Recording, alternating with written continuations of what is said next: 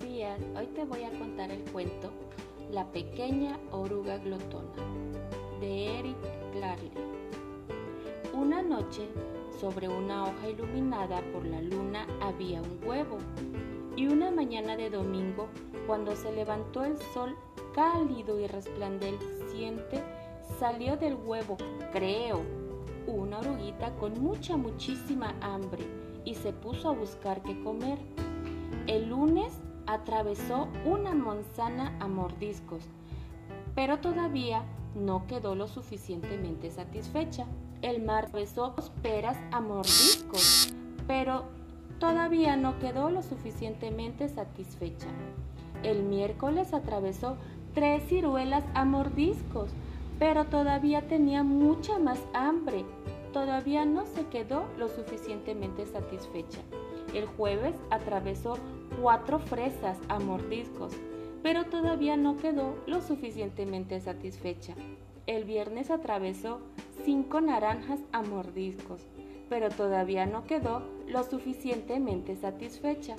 El sábado atravesó a mordiscos un pedazo de pastel de chocolate, un helado, un pedazo de queso, un trozo de longaniza, una paleta de dulce, una salchicha, un quequito y un trozo de sandía.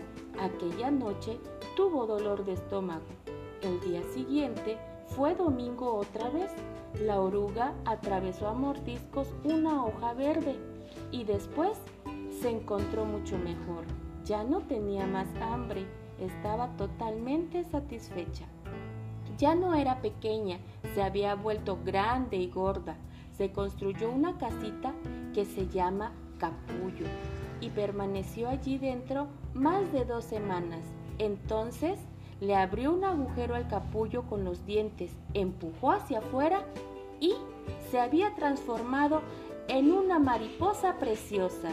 Y colorín colorado, este cuento se ha acabado y el que no se pare se queda pegado.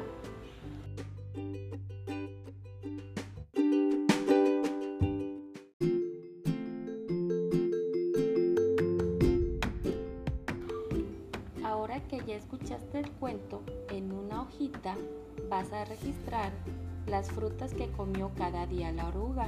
Para hacer el registro puedes utilizar números, símbolos o letras.